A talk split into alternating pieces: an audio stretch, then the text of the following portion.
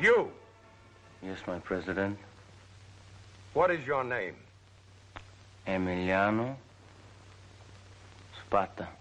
Out of the earth that shook with the cry, Conquistadores, comes Zapata, the Robin Hood of Mexico. The man with One, two,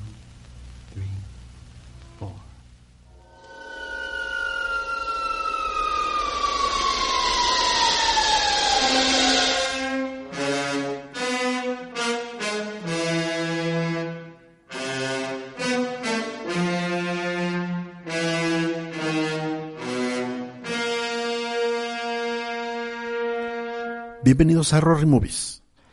Yo soy Rodrigo Guerrero, mejor conocido como Roriberto, y les traigo a ustedes reseñas de películas que son tan malas que solamente yo vería.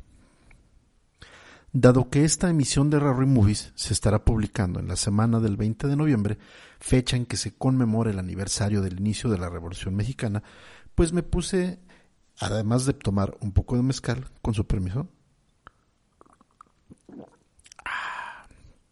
Ah, también me puse a buscar listados de películas que tuvieran esta temática, a fin de buscar de entre todas ellas una que fuera tan mala que solamente yo vería. En una de estas listas me encontré Viva Zapata, una película de 1952 que es protagonizada por nada más y nada menos que Marlon Brando. Rápidamente me fui a buscar cómo se vería Marlon Brando como el caudillo del sur y honestamente me pareció súper ridícula la apariencia de Mr. Brandon.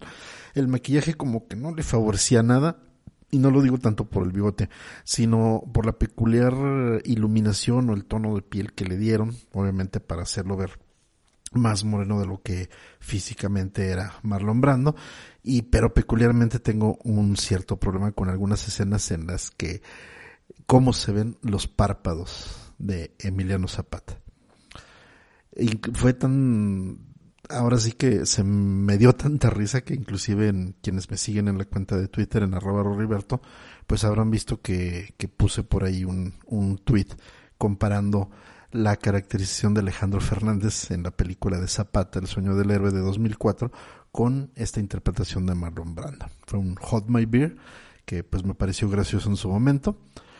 Ah, y bueno, para acabarme de reír, me encontré un clip en YouTube de la primera escena donde sale el protagonista, que es justamente cuando eh, se presenta ante el presidente Porfirio Díaz.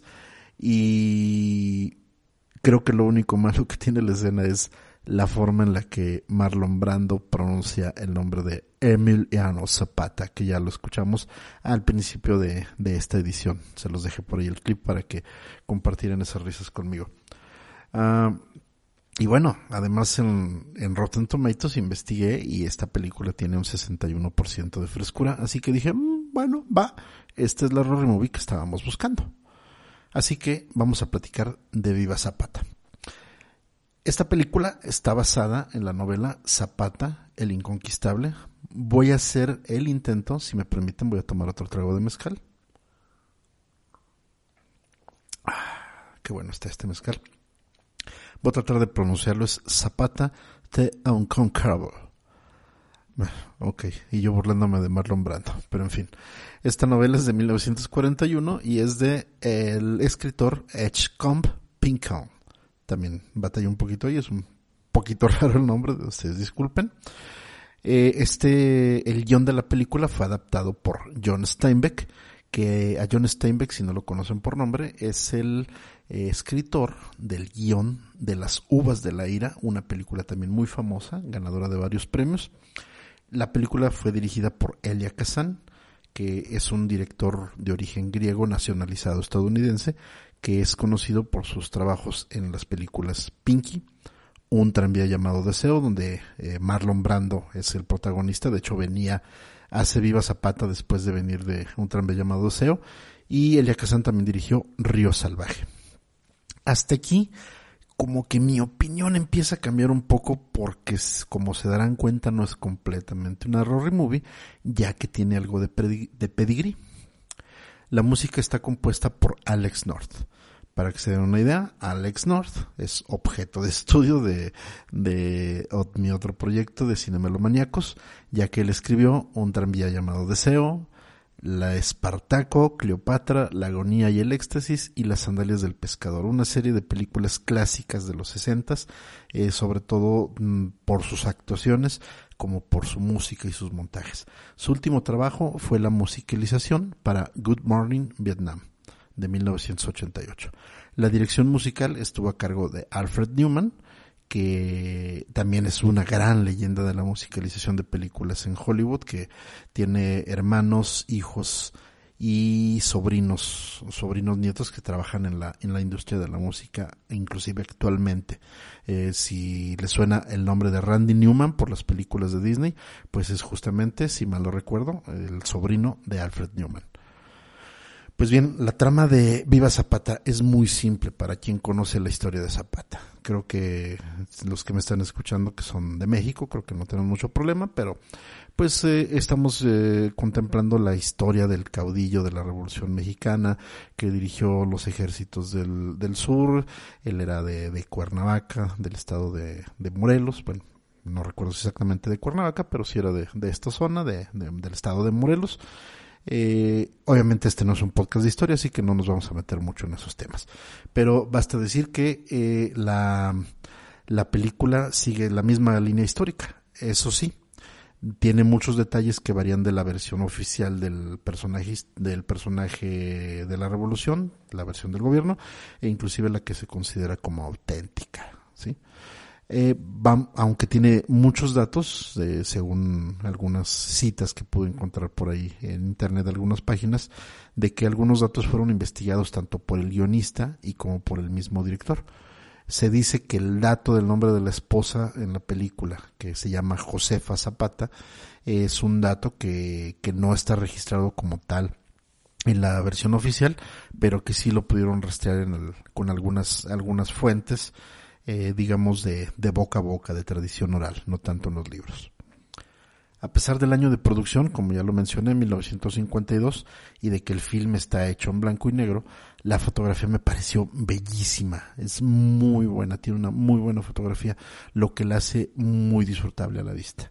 El diseño de producción también me gustó mucho, es muy bueno me parece muy notable que no es la típica producción gringa al estilo de los Siete Magníficos, donde crean un ambiente mexicano, entre comillas, desde su punto de vista estadounidense, sino que realmente se siente el ambiente mexicano. No, no pude encontrar un dato de quién era, si había algún mexicano eh, haciéndose responsable por la producción, pero seguramente sí había mucha gente de, de la industria de México de aquellos tiempos trabajando aquí, porque se nota, se nota mucho en la, en la ropa, se nota mucho en los escenarios e inclusive en algunos comportamientos del reparto principal y de los extras. Entonces, esto es un dato también muy importante. Si tienen oportunidad de verla, fíjense mucho en los vestuarios y verán que coincide muchísimo con películas mexicanas de la época, inclusive con las fotografías clásicas. De hecho, se dice que se basó el, el director, se basó mucho en los archivos eh, Casasola, los archivos de, fotográficos de la Revolución Mexicana, para hacer el diseño de producción. Entonces, entre estos datos que les estoy dejando, verán que realmente es una, una película muy, buen muy bien producida. No me gustaría comentar más escenas, pero sin embargo debo hablar de, de una de las escenas, casi la escena final de, ya del último tramo de, de la película. Todos sabemos cuál fue el desenlace de Zapata. Bueno, espero que así sea. Si alguien que nos esté escuchando no lo conoce, pues él fue muerto a traición en la hacienda de Chinameca, le ofrecieron eh, llevarle un banquete, un, eh, un general de apellido Guajardo que con engaños, eh, con el ofrecimiento de tener un banquete para él, lo llevó a esta hacienda y en determinado momento lo matan, lo fusilan prácticamente. Pude ver al estar investigando los datos de esta película, de esta película pude ver esta escena final en YouTube de hecho, como quien dice, me lo spoileré. Pero fue, debo decir que fue tremendamente dramática, muy llena de tensión. Tanto así, por cómo está construida, que fácilmente desbancó en mi lista, de, en mi top 10 de mejores escenas del western, desbancó a la escena introductoria de C'era una volta il West o Érase una vez en el oeste de 1968 del director Sergio Leone. Me voy a tomar la libertad de mencionarles. Crea mucha tensión el ver cómo Marlon Brando, caracterizando a Zapata, camina al centro del patio de la hacienda para ver a su caballo blanco que estaba recuperando en ese momento eso lo distrae completamente de todas las señales que se le estaban dando en forma de, de silbidos de la gente que estaba conspirando contra él. Ahí llega un momento en el que no escuchamos más que el sonido del viento, los cascos del caballo, el relinchar, los nervios, como que el caballo ya presentía, y de repente se escucha los murmullos de algunas viejecitas que están allí esperando. Y de repente, en una escena clásica de los western, malombrando voltea hacia arriba cuando escucha cómo salen todos los soldados del, de los techos de la hacienda, de las habitaciones alrededor, y comienzan a disparar sobre él. El caballo sale desbocado. Alguno de los soldados grita que deben de matar también al, al caballo. Ahorita van a ver por qué. Y Zapata cae al suelo muerto, en cunclillas, en una posición que al verlo Mm, si ustedes no sienten que se les rueda un poco la lagrimita, es porque, y al igual que mi compañero Alex Moret, compañero de amigo, no tienen más que un palito y una liga por corazón. Al momento de que Zapata muere en el medio de la hacienda de Chinameca, las viejecitas que estaban murmurando sacan su rosario y empiezan a rezar un Padre Nuestro por el alma del difunto. Es una escena completamente dramática perdón por spoilerárselas, pero creo que con esto, espero que con esto se animen a ver la película. Y debo mencionar ya por último la recta final de esta Rory, Rory cápsula, de esta cápsula de Rory Movies. Perdón, creo que al recordar la escena me puse un poco sentimental. Eh, por último quiero mencionar que esta película tuvo varios premios, el principal de ellos fue el premio Oscar en 1953 al mejor actor secundario. Esto es a Anthony Quinn, que no les había mencionado al principio, pero está Anthony Quinn, es, hace el personaje del hermano de, de Emiliano Zapata y se gana un Oscar por esto como actor secundario. Y también la, fue candidata a los premios de mejor actor para Marlon Brando, obviamente, mejor dirección artística en blanco y negro, mejor banda sonora y mejor guion. En el Festival de Cannes, de la edición de 1952, Marlon Brando se lleva el premio a mejor actuación. Elia Kazan, el director, también estuvo nominado a la Palma de Oro. Y en los premios BAFTA de Inglaterra del año 1953, Marlon Brando se lleva el premio a mejor actor extranjero y la película también estuvo nominada al BAFTA como mejor película. Lamento decirles que busqué la película en plataformas de streaming y no pude encontrarla por lo que pues tuve que conseguirla por medios alternativos. Si ustedes tienen la oportunidad de verla por esos mismos medios o inclusive de comprarla en DVD, lo cual les recomiendo ampliamente, o en Blu-ray, lo que se lo encuentren, háganlo, háganlo. Es una película que de verdad debe estar en su colección privada. Mm, ya sea en un formato digital o en un formato físico, aunque como ustedes pueden saber, los que me siguen de manera más continua, eh, yo sería feliz si tuviera ese DVD o ese Blu-ray en mi, en mi colección. Es una película muy entretenida, me gustó, me gustó mucho, me agradó mucho cómo es el desarrollo de toda la trama.